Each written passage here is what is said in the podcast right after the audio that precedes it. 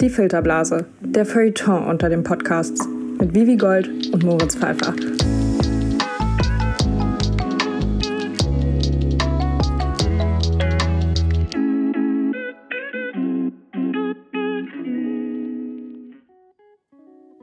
Ich möchte diese Folge den Leuten widmen, die 2012 das Wort YOLO gelebt und gefühlt haben. Mir gegenüber sitzt leider immer noch digital Vivi Gold. Vivi, was geht? Moin Moritz, schön heute wieder dabei zu sein. Ja, Thema Jugendwörter. YOLO, wie bist du auf YOLO gekommen? Wie hast du es geschafft, das zu unserer neuen Einführung zu machen? 2012 war einfach ein Vibe. 2012 war so ein komisches Jahr. Ich überlege gerade, weil ich war da, das war vor neun Jahren, da war ich 16. Oh mein Gott, du warst schon so alt. Ich war, bin da gerade, sorry, dass ich dich unterbreche, ich bin da gerade aufs Gymnasium gekommen in dem Jahr. Und ich finde, mit 16 ist es eh alles voll lost. So, du fühlst dich eigentlich viel zu erwachsen, bist es aber nicht. Und äh, dann kam dieses Wort YOLO und auf einmal war es überall. Ähm, ja, es war wirklich überall. Menschen haben sich das mit Edding auf den äh, Unterarm geschrieben. Liebe Grüße an der Stelle. ja, und vor allem, was ich an solchen Sachen immer wild fand, die haben es immer auf T-Shirts geschafft. Also irgendwie so Modeketten, irgendwie, keine Ahnung, New Yorker HM oder so, die haben es immer geschafft, solche Wörter dann auf T-Shirts zu drucken. Ähm, macht heute auch keiner mehr, oder? Also niemand benutzt, also oder niemand hat ein T-Shirt, wo Lost oder Cringe oder ähm, Boomer draufsteht oder so. Ich würde es kaufen. Echt? Nee, ich finde generell alles, was bedruckt ist, äh, schwierig. Generell, oder lustige T-Shirts. Erwachsene mit lustigen T-Shirts sind für mich so eine klassische Red Flag. Ja, das stimmt schon. Oh, ich kannte mal eine, die hatte ein T-Shirt, da stand Limited Edition drauf. Uh, ich habe am Dienstag ähm, eine junge Dame gesehen, die ähm, hatte ein T-Shirt drauf, da stand Subscribe to my Tinder. Und ich fand das so unlustig oder beziehungsweise vielleicht habe ich die Ebene nicht verstanden. Also ich habe die dann wirklich auch ähm, länger angeguckt und habe überlegt, hm, das wird irgendwie an OnlyFans angelegt sein, Tinder, ja okay, verstehe ich, aber irgendwie dann auch nicht. Also vielleicht hat das irgendwie noch eine Ebene, ich habe keine Ahnung. Ja, Wie alt war sie?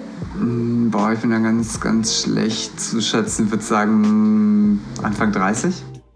Oh, so alt auch noch. Boah, bist du gemein. Also nein, so war das nicht gemeint, aber ähm, ich finde, das T-Shirt klingt mehr nach 17.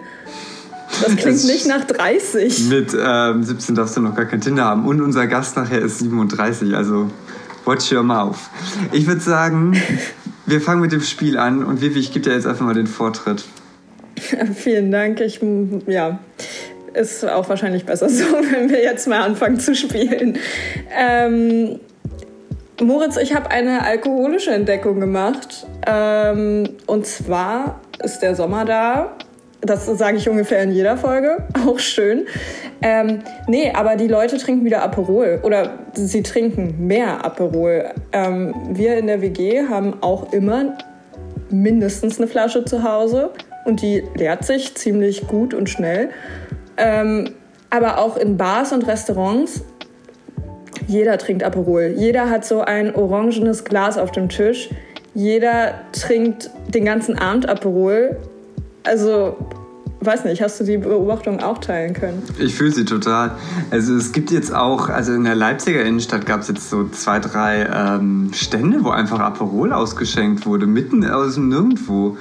Sympathisch. Ja, mega cool. Und ähm, ein Kumpel von mir, der Christopher Brix, mit dem wir die zweite Folge aufgenommen haben, der hatte eine ultra peinliche Instagram-Story, liebe Grüße, mit ähm, mein Aperol-Moment oder so. Und ich dachte mir einfach so, Gott, das kannst du doch nicht ins Internet stellen. Ja, Aperol ist da. Aperol, ähm, ja, die Leute trinken es gerne wieder. Und ich habe jetzt gerade, wo du darüber gesprochen hast, dachte ich mir so, hm, ja, Jetzt so ein Aperölchen, ich trinke halt Kamilletee, aber heute Abend kommt eine Freundin vorbei. Why not? Du kriegst ja. den Punkt. Vielen Dank dafür. Eine kleine Ergänzung will ich noch machen. In der Provinz Cottbus, in der ich mich ab und zu mal aufhalte, habe ich auch eine Entdeckung gemacht zum Thema Aperol. Ähm, und zwar gibt es bei uns jetzt fertig gemixten Aperol im Supermarkt zu kaufen. Also so wie es diese, diese Dosen gibt mit irgendwelchen Fertig-Cocktails, gibt es das jetzt auch als Aperol. Schmeckt übrigens nicht gut, kann ich nicht weiterempfehlen, aber ähm, ja, fand ich irgendwie auch wild. Wow. Ja, ähm, ich finde generell diese fertig gemixten Dosen, also es gibt ja einen recht erfolgreichen Podcast in Deutschland, der großer Verfechter dessen ist. Ich habe die Dinger nie ge äh, gemischtes Hack. Vivi hat mich gerade skeptisch angeguckt. Die äh, feiern das ja total. Ich finde diese Jack Daniels, Captain Cola, äh, Jim Beam Dosen ganz, ganz schwierig. Ich habe mich mal vor ein paar Wochen dabei erwischt, wie ich so äh, ein, zwei von denen vernichtet habe. Nee, ich fühl's nicht. Ich äh, fühl's überhaupt nicht. Du kriegst auf jeden Fall den Punkt äh, für das Aperol, nicht die Aperol-Dose. Ich würde mal meinen ersten Punkt bringen. Und zwar ist es in meiner Filterblase gerade ein Riesenthema. Und zwar das Thema Hunde. Man legt sich gerade Hunde zu. Und Achtung, selbst ich bin gerade am Überlegen, ob ich mir im Herbst einen Hund zulege. What? Das sind ja ganz neue Neuigkeiten. Was soll es denn für einer werden? So ein ganz, ganz kleiner, also ein ganz, ganz kleiner Kleffer.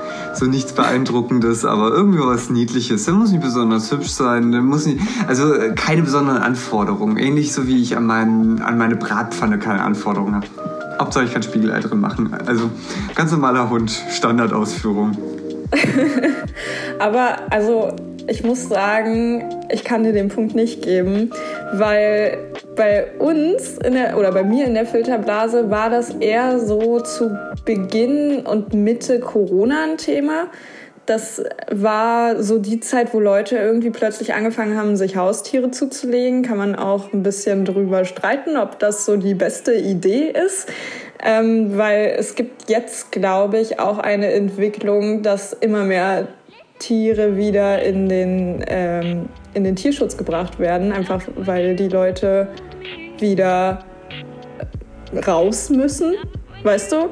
Ähm, deswegen ist das eine ganz gegenteilige Entwi äh, Entwicklung, die du vernommen hast und deswegen kann ich dir den Punkt leider nicht geben. Schade. Ich habe nämlich so den Eindruck, dass viele sich während der Pandemie das Ganze überlegt haben und jetzt einfach sicher sind, jetzt wo die Pandemie so halb vorbei ist. Aber okay, kein Punkt. Muss ich nehmen. Wie dein zweiter Punkt? Ähm, ja, mein, mein zweiter Punkt ist dieser ganze Streit um die Vormundschaft von Britney Spears und ihrem Vater, zwischen Britney und ihrem Vater. Halleluja, ich weiß nicht, ob du das irgendwie mitbekommen hast. Also so 2008 war das, meine ich. Da ist sie wohl psychisch und ähm, wegen privater Probleme zusammengebrochen und deswegen wurde ihr dann ein Vormund, ihr Vater, ähm, zugeordnet.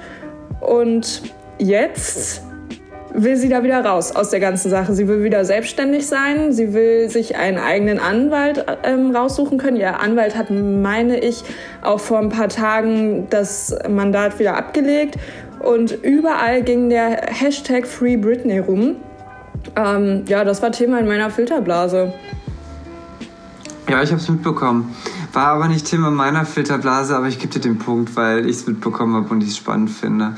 Weil ja da auch sehr viel, ähm, ja, ich weiß gar nicht, wie man das am besten nennt, so sehr viel gesellschaftskritisch, ähm, auch sehr, man hat das dann sehr auf die feministische Ebene gezogen. Ähm, deswegen, ja, du kriegst den Punkt. Ich gebe ihn dir Dank. einfach mal damit. Hast du jetzt schon und? gewonnen?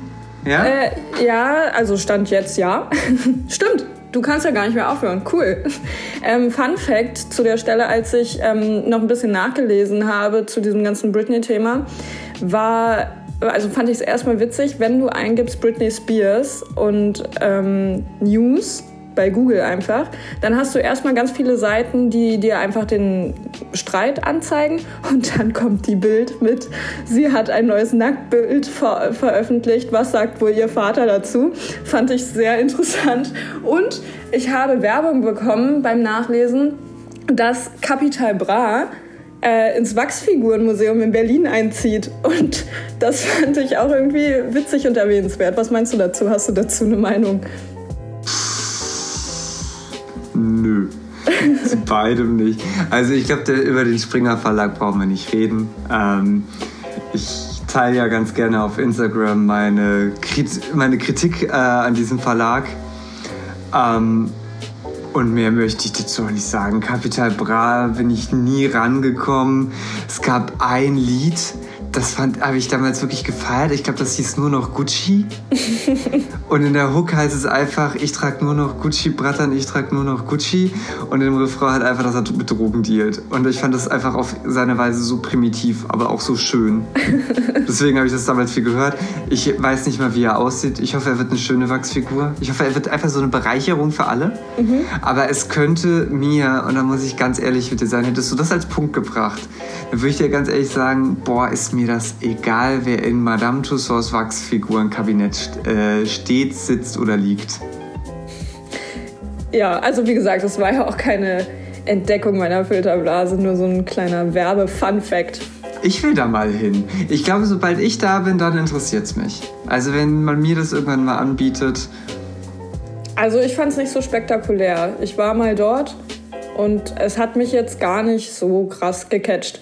Nein, nicht dort zu sein als Turi. Quatsch, das, das ist. Ach so, als Figur. Ja, selbstverständlich als Figur. Nein, dahin, meine Güte. Also, das ist doch viel zu teuer und ja, gut, wem, wem es das bringt. Vielleicht, wenn ich irgendwann mal reich bin und in Berlin total gelangweilt bin, dann mache ich das. Aber nein, ich meine, so als Figur. Ich möchte als Figur dorthin.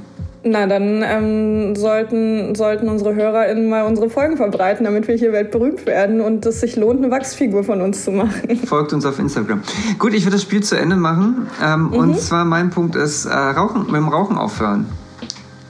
Mhm.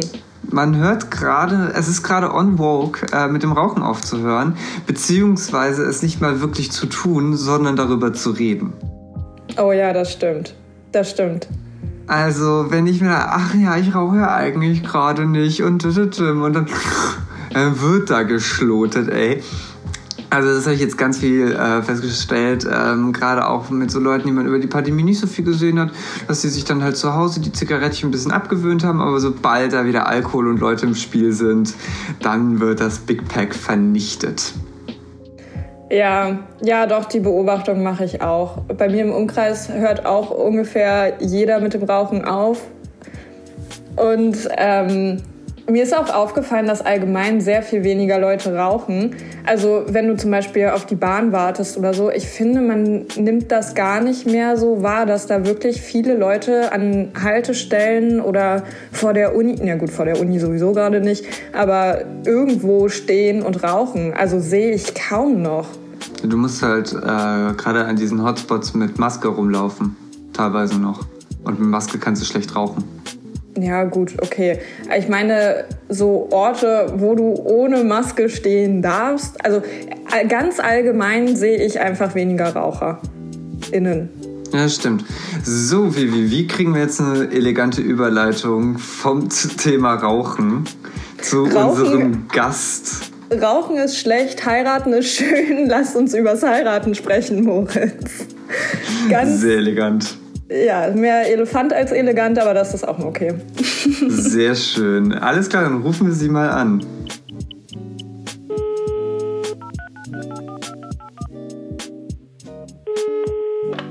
Hi Chrissy, äh, schön dich zu, äh, ja, zu sehen, zu hören. Ähm, wir haben es uns angewöhnt, dass wir es ganz praktisch finden, wenn sich unsere Gäste kurz selbst vorstellen. Also so drei, vier Sätze, wer bist du, was machst du und wie kommst du hierher? Ja, vielen Dank für die Einladung. Ich bin Chrissy, ich bin äh, 37 inzwischen und ich bin Hochzeitsplanerin in München und äh, für ja so ein bisschen den Großraum und Italien. Und ich mache vor allen Dingen sehr moderne, coole, urbane und sehr entspannte Hochzeiten. Italien klingt interessant. Wie kommt das, dass du deinen dein, äh, Bereich da so ausgeweitet hast? Naja, München und Italien, das ist ja, also gefühlt liegt es ja praktisch nebeneinander. Und ähm, äh, es ist einfach so, dass viele Münchner im Raum Gardasee oder Toskana heiraten oder heiraten möchten. Und ich kann es total gut nachvollziehen. Also äh, habe ich mich da so ein bisschen hin ausgeweitet. Hm. Was unterscheidet deutsche und italienische Hochzeiten, falls man da Unterschiede finden kann, finden will? Oh, ähm, da gibt es vor allen Dingen einen äh, wirklich extremen Unterschied. Die Italiener sind eigentlich die meiste Zeit des Tages mit Essen beschäftigt. Wer glaubt, auf deutschen Hochzeiten würde es viel zu essen geben, der hat noch nie eine italienische Hochzeit erlebt. Auf italienischen Hochzeiten gibt es so viel zu essen, es ist unfassbar. Das klingt auf jeden Fall super spannend. Ähm, hast du denn selbst irgendwie italienische Wurzeln oder so? Kommunizierst du auf Italienisch? Kannst du Italienisch? Wie läuft das so ab? Ähm, tatsächlich ist es so, dass mein Italienisch, ja, also nicht so umfassend ist. Ich arbeite dran, aber bis jetzt äh, ja, reicht es für die Bestellung und auch, also natürlich kann ich einige Fachbegriffe im, äh, im Italienischen inzwischen, aber die meisten Locations und Dienstleister, mit denen ich arbeite, sprechen ähm, teilweise sogar Deutsch, ähm, aber vor allen Dingen dann eben Englisch mindestens. Die leben ja häufig auch von den internationalen Gästen und deswegen ist es für die auch unabdingbar, sich zumindest auf Englisch verständigen zu können. Wie wird man Hochzeitsplanerin? Das äh, ist ganz unterschiedlich, muss ich sagen. Ich bin ja jetzt seit äh, einem Jahr im Mitglied im Bund Deutscher Hochzeitsplaner. Und da ist es total spannend, auch von den Kollegen und Kolleginnen zu hören, wie sie dahin gekommen sind. Und die Geschichten sind wirklich ganz, ganz unterschiedlich. Viele kommen aus der Eventbranche oder der Hotellerie und Gastronomie. Ich selber habe äh, einen ganz anderen Hintergrund. Ich komme aus dem Grafikdesign und bin einfach jemand, der von Haus aus sehr organisiert ist, der aber total gern in so Konzepten denkt und arbeitet. Und so hat sich das dann über die Jahre entwickelt und der Wunsch war eigentlich schon lange da. Und dann habe ich irgendwann gedacht, okay, neben der normalen Arbeit ähm, mache ich jetzt eine Weiterbildung über die IHK, weil wenn ich das machen will, dann sollte das in Deutschland macht es immer einen guten Eindruck, wenn man was von der IHK in der Hand hat. Das ist einfach so. Und dann habe ich mich da eben weitergebildet und habe währenddessen auch festgestellt, das passt zu mir, das macht mir Spaß und ich bin da wirklich gut drin. Ja, und dann habe ich das professionell gemacht. Also ich habe vorher natürlich schon viele Hochzeiten von Freunden und der Familie und so begleitet und wurde dann eben auch von Freunden von Freunden gefragt und dann habe ich irgendwann gedacht, okay, also jetzt ähm, sollte das Ganze vielleicht einen anderen Anstrich bekommen und seitdem mache ich das Ganze professionell. Du sagst, dass du ähm, vorher im Grafikdesign warst und ähm, jetzt bist du ja auch super viel wahrscheinlich beruflicher Natur einfach am Computer, am Handy und so weiter und so fort. Da hast du ja mit Sicherheit auch eine hohe Bildschirmzeit. Ähm, darüber sprechen wir immer oder versuchen wir jetzt mit unseren Gästen immer zu sprechen. Hast du denn deine Bildschirmzeit von der letzten Woche parat? Kannst du uns da einen Durchschnittswert nennen? Viel zu lang. Ist, äh, also es kommt immer ein bisschen drauf an, an Tagen, wo ich hauptsächlich im Homeoffice bin, da ist es wirklich so, dass ich ähm, ja elf Stunden oft am Bildschirm hänge, sei es ein kleiner oder ein großer. Ähm, an Tagen, wo ich viel unterwegs bin, ist es natürlich viel, viel weniger. Da bin ich oft nur eine Stunde zum E-Mail beantworten am normalen Rechner und dann natürlich zwischenrein mal auf dem Handy. Wenn Google Maps äh, dazu zählt, dann ist es wieder mehr. Aber normalerweise ist es wirklich so, dass ähm, ja, das schon so, ich würde jetzt sagen, im Durchschnitt sind es schon so ja, sechs bis elf Stunden das ist ordentlich auf jeden Fall. An Hochzeitstagen praktisch gar nicht. Ja. Da schaue ich nur auf Papier. Und wie war das jetzt? Ähm, durch Corona sind wir ja alle mehr im Homeoffice gewesen. Hattest du vorher ein Büro oder hast du schon immer von zu Hause aus organisiert und warst dann nur für Hochzeiten unterwegs oder wie lief das ab? Tatsächlich habe ich bis jetzt auch, also auch vor Corona schon auf ein Büro verzichtet. Ich bin meistens bei den Brautpaaren für die Planungsgespräche. Jetzt ist es natürlich alles über Videotelefonie ähm, passiert, aber ich für mich ist es tatsächlich eine große, ein großer Vorteil, wenn ich bei den Brautpaaren zu Hause bin, weil ich sehe, wie wohnen die, wie sind die eingerichtet. Wenn die bei sich zu Hause sind, dann sind die oft auch lockerer, entspannter, gehen anders miteinander um, also so wie sie halt so in, im Realen einfach miteinander umgehen. Und das ist für mich total gut zu sehen, weil ich dann viel besser verstehe, was sind das für Leute, was mögen die, was gefällt denen, welchen Stil finden die gut. Und das ist natürlich für mich dann viel besser für die Hochzeit auch zu besetzen.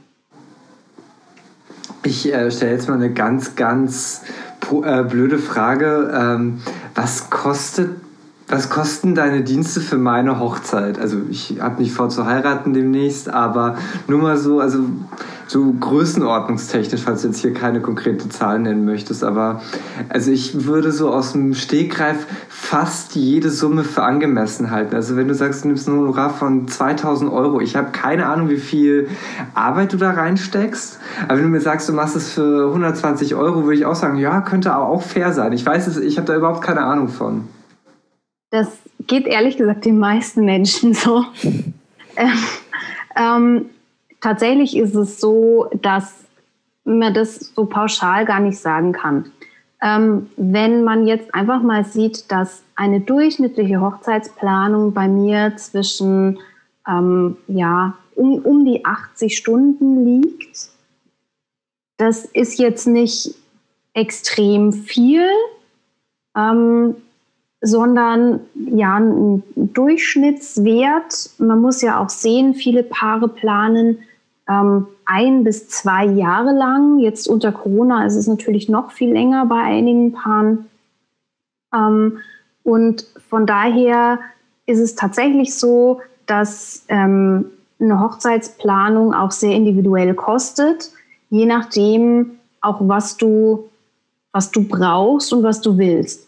Meistens ist es so, dass ich ähm, mit festen Paketpreisen arbeite. Bei mir persönlich, es gibt Kollegen, die machen das anders.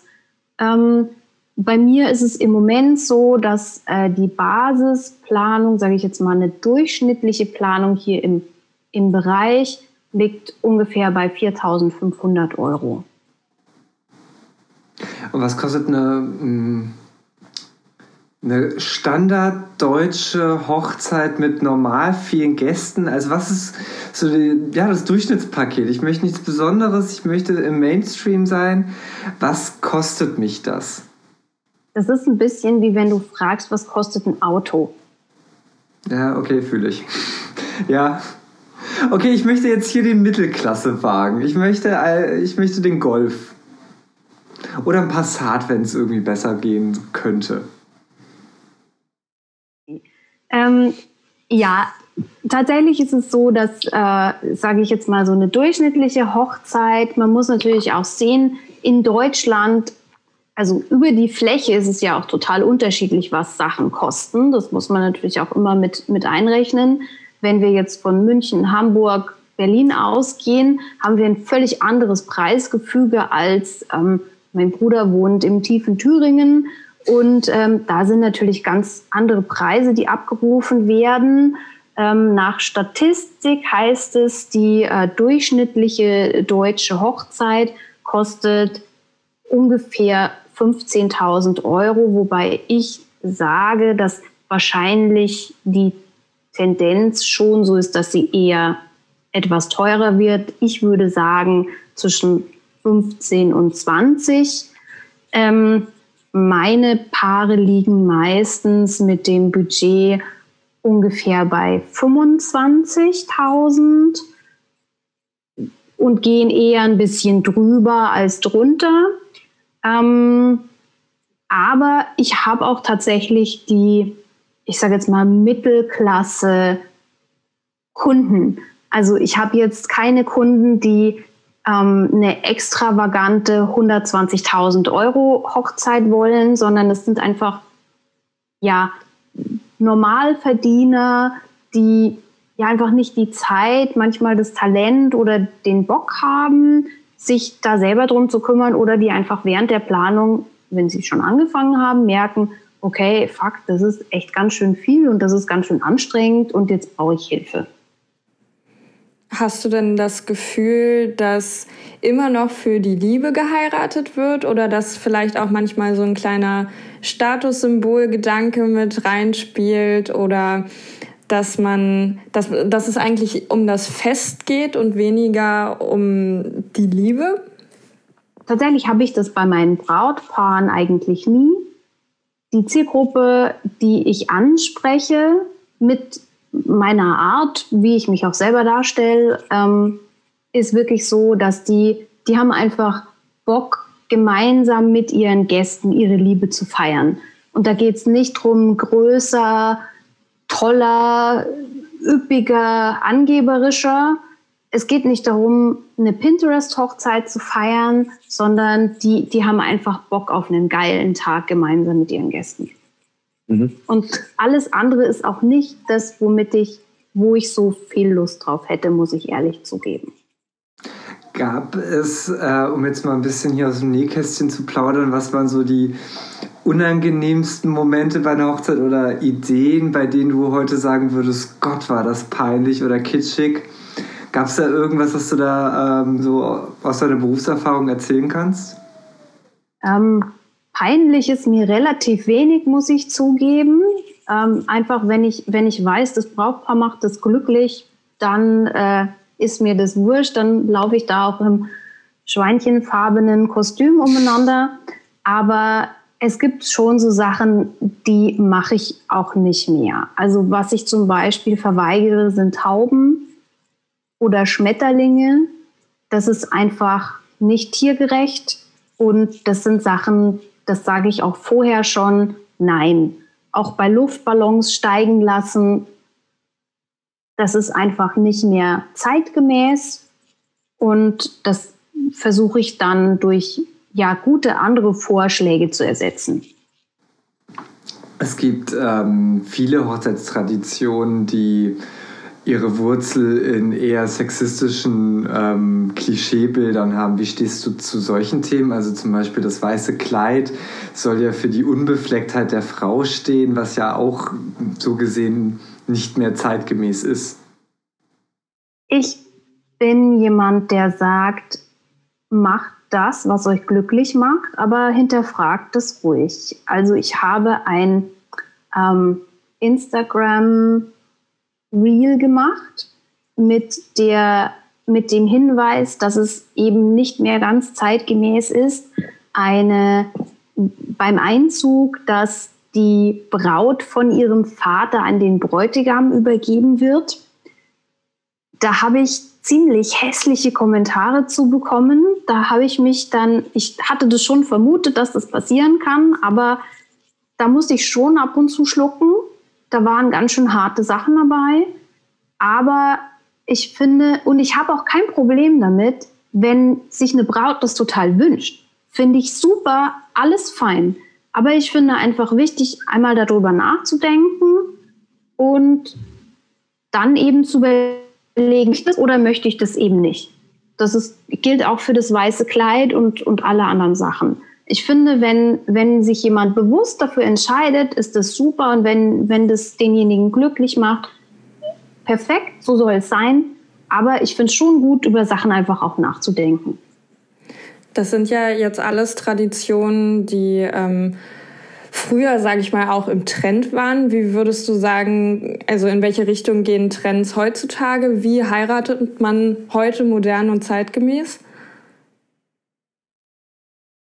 So, dass das Brautpaar Spaß dran hat. Also der, der Trend geht eben davon weg, sich an diesen Traditionen an, und an diesen festgefahrenen festzuhalten, sondern einfach dahin, dass Brautpaare sagen, okay, wir sind als Paar so und so, wir gehen gern auf Festivals oder wir, wir sind einfach Stadtmenschen, wir sind urban, wir, keine Ahnung, wir feiern einfach gern oder wir grillen gern und sind gern draußen und so wollen wir auch unsere Hochzeit gestalten. Und das finde ich total super, weil äh, so erlebe ich immer was Neues. Das finde ich auch ziemlich schön.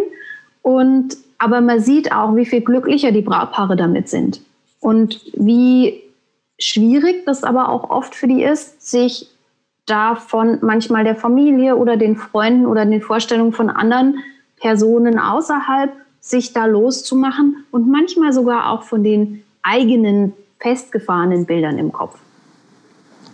Der Gedanke, ähm, eine Folge mit dir aufzunehmen, kam uns bei einem Gespräch darüber, was 2021 und 2022 bei uns alles passieren wird und dass jetzt halt die ganzen Hochzeiten von 2020 nachgeholt werden. Ähm, und da äh, dann die große Frage äh, war es dann auch für mich oder auch dann für Vivi, was trägt man auf ähm, der Hochzeit des Volkswagen Passats mit dem Volkswagen Golf? Äh, was ist so das ähm, Adäquate? Weil ähm, es ist nicht mehr so, dass man in kompletten Anzug kommt. Also ich war letzte Woche auf einer Hochzeit, da kam der Bräutigam nur ein Hemd und ich hatte einen Sakko an und war damit overdressed. Ist dir das auch aufgefallen, dass es immer legerer wird? Ja, also das ist definitiv was. Das passt ja auch zu dem, was ich vorhin schon gesagt habe. Es wird immer mehr, also authentischer, dem Braut, also an das Brautpaar angepasst sozusagen. Und es gibt eigentlich keine, keine Regel mehr dafür. Ich empfehle den Brautpaaren immer oder den Hochzeitspaaren, ich versuche das Wort Brautpaar inzwischen zu vermeiden, sondern durch Hochzeitspaar zu ersetzen. Hm. Ich versuche denen immer zu empfehlen, schreibt was rein auf eure Einladung, damit die Leute einfach wissen, was wird von ihnen erwartet. Jeder macht sich ja auch Gedanken als Gast und möchte dem Paar eine Freude damit machen, wie man sich anzieht und wie man dann da so herkommt. Und das ist viel einfacher, wenn was auf der Einladungskarte steht, weil dann weiß ich einfach, in welche Richtung soll es gehen. Und das passiert eben nicht, dass ich im Smoking komme und der Bräutigam in Jeans. Wie alt sind deine ähm, Hochzeitspaare durchschnittlich? Hm, meistens so ungefähr zwischen 30 und 40. Ich habe aber eher Aus Ausreißer nach oben als nach unten. Ähm, unsere ZuhörerInnen haben, können mich gerade nicht sehen, aber ich habe mich gerade sehr gefreut, dass, äh, ah, dass der Durchschnitt noch so äh, jung ist. Äh, nee, so alt dass der Durchschnitt noch bei 30 liegt. Ähm, einige meiner Freunde fangen jetzt langsam an zu heiraten. Und da bin ich ganz froh, dass ähm, nicht ich der Sonderling bin, sondern.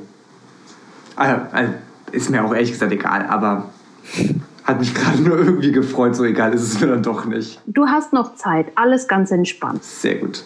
Ich habe jetzt auch ein Brautpaar, Hochzeitspaar beraten, die ähm, sind über 60 und heiraten jetzt das erste Mal ein, also einander und überhaupt. Mhm. Das ist, das klingt schön, auf jeden Fall.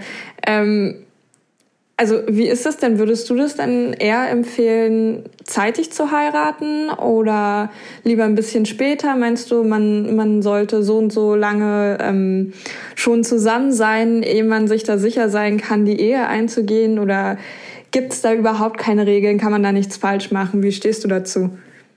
Ich glaube, die Entscheidung muss jeder für sich treffen. Ich selber bin jetzt äh, elf Jahre mit meinem seit September Ehemann zusammen und habe eine Panikattacke bekommen, als er mir den Antrag gemacht hat. Das, heißt, das heißt nicht, dass ich ihn nicht wahnsinnig lieben würde, aber ich bin totaler Probiker und habe total Angst, was Trennungen angeht. Und deswegen ja, war das einfach, ich, ich brauchte da einen Moment für, bis ich mich da mit dem Gedanken einfach angefreundet hatte. Und also es war eine halbe Stunde. Aber ähm, ich, ich konnte nicht sofort, ich bin kein, kein Mensch, der sofort Juhu schreit und in Tränen ausbricht. Das wusste er aber auch, das muss man dazu sagen. Aber ich kenne genauso gut Paare, die, die nach drei Monaten den Antrag gemacht haben und immer noch glücklich verheiratet sind, jetzt nach zehn Jahren. Das ist total unterschiedlich. Jeder Mensch ist da unterschiedlich und ich glaube, es gibt da überhaupt gar kein Geheimrezept für. Beziehungen können nach drei Tagen in die Brüche gehen oder Ehen und nach 25 Jahren würde noch eine Frage stellen, vielleicht wie wieder noch eine, weil wir sind langsam schon am Ende der Zeit. Wird noch viel äh, kirchlich geheiratet? Laut Statistiken ja. Meine Brautpaare, da ist die kirchliche Hochzeit tatsächlich eine Seltenheit. Ich habe in diesem Jahr, also es ist natürlich auch schon einiges verschoben gewesen und so, aber ich habe dieses Jahr eine einzige kirchliche Hochzeit nur. Und das ist auch ein Brautpaar, das ich nicht mal, ähm, wo ich nicht mehr komplett geplant habe, sondern die ich nur an ihrem Hochzeitstag betreue. Okay, das ähm, ist spannend. Moritz hat es ja gerade schon gesagt, wir sind leider schon wieder am Ende der Zeit. Ich würde abschließend aber noch wissen wollen, ob du für unsere HörerInnen vielleicht einen Tipp hast für, für die Ehe. Was ähm, kannst du unseren HörerInnen mitgeben für eine gesunde, glückliche Ehe und Zukunft? Redet miteinander. Das ist ein Statement, ja. Würde ich auch so unterschreiben mehr kann man tatsächlich nicht sagen. Wenn man nicht miteinander redet, dann gibt es keine Lösung für gar nichts. Ja, das ist unglaublich schön und unglaublich einfach. Ich hatte jetzt befürchtet, dass du mit einem sehr kompliziert kantigen äh, Tipp da rankommst, mit so nehmt euch jede Woche mindestens eine Dreiviertelstunde nur für euch Zeit, aber das auch nur im Freien und das auch nur während Vollmondzeiten. Aber reden miteinander reden, das, ist, das scheint machbar. Absolut, ich finde auch. Und äh, je schwieriger die Tipps sind, umso anstrengender wird sie umzusetzen und äh, keiner macht's. Also von daher äh, fangen wir doch einfach mal äh, bei der Basis an. Aber man muss auch dazu sagen, ich ähm, bringe die Leute nur dahin, dass sie sich nicht wegen der Hochzeitsplanung schon vorher trennen, bevor sie heiraten. Mit dem, was nach der Hochzeit passiert, habe ich gar nicht mehr so viel zu tun. Ja. Na gut, da endet dann wahrscheinlich dein, dein Aufgabenbereich. Definitiv, auch meine Kompetenz. Aber das ist ja in Ordnung. Chrissy, es war wirklich schön mit dir zu sprechen. Es hat uns, glaube ich, also da kann ich auch wieder für Moritz und für mich sprechen, ähm, sehr viel Spaß gemacht. Danke für die Einladung. Ja, liebend gern. Ähm, wir wünschen dir für die nächsten Hochzeiten natürlich alles Gute und viel Spaß. Und Moritz, hast du vielleicht noch ein griffiges Schlusswort? Für uns. Boah, damit überfällst du mich. Nein, äh, seid lieb zueinander und heiratet einander und ladet mich zur Hochzeit ein. Das äh, würde ich unseren äh, HörerInnen mitgeben. Ich bin ein toller Hochzeitsgast und äh, ich freue mich auf eure Einladungen. Wunderbar. Na dann, ähm, ich wünsche allen äh, ZuhörerInnen natürlich auch noch äh, eine schöne eine schöne Woche, eine schöne Zeit und ähm, wir hören uns in zwei Wochen wieder zur nächsten Folge der Filterblase. Tschüss!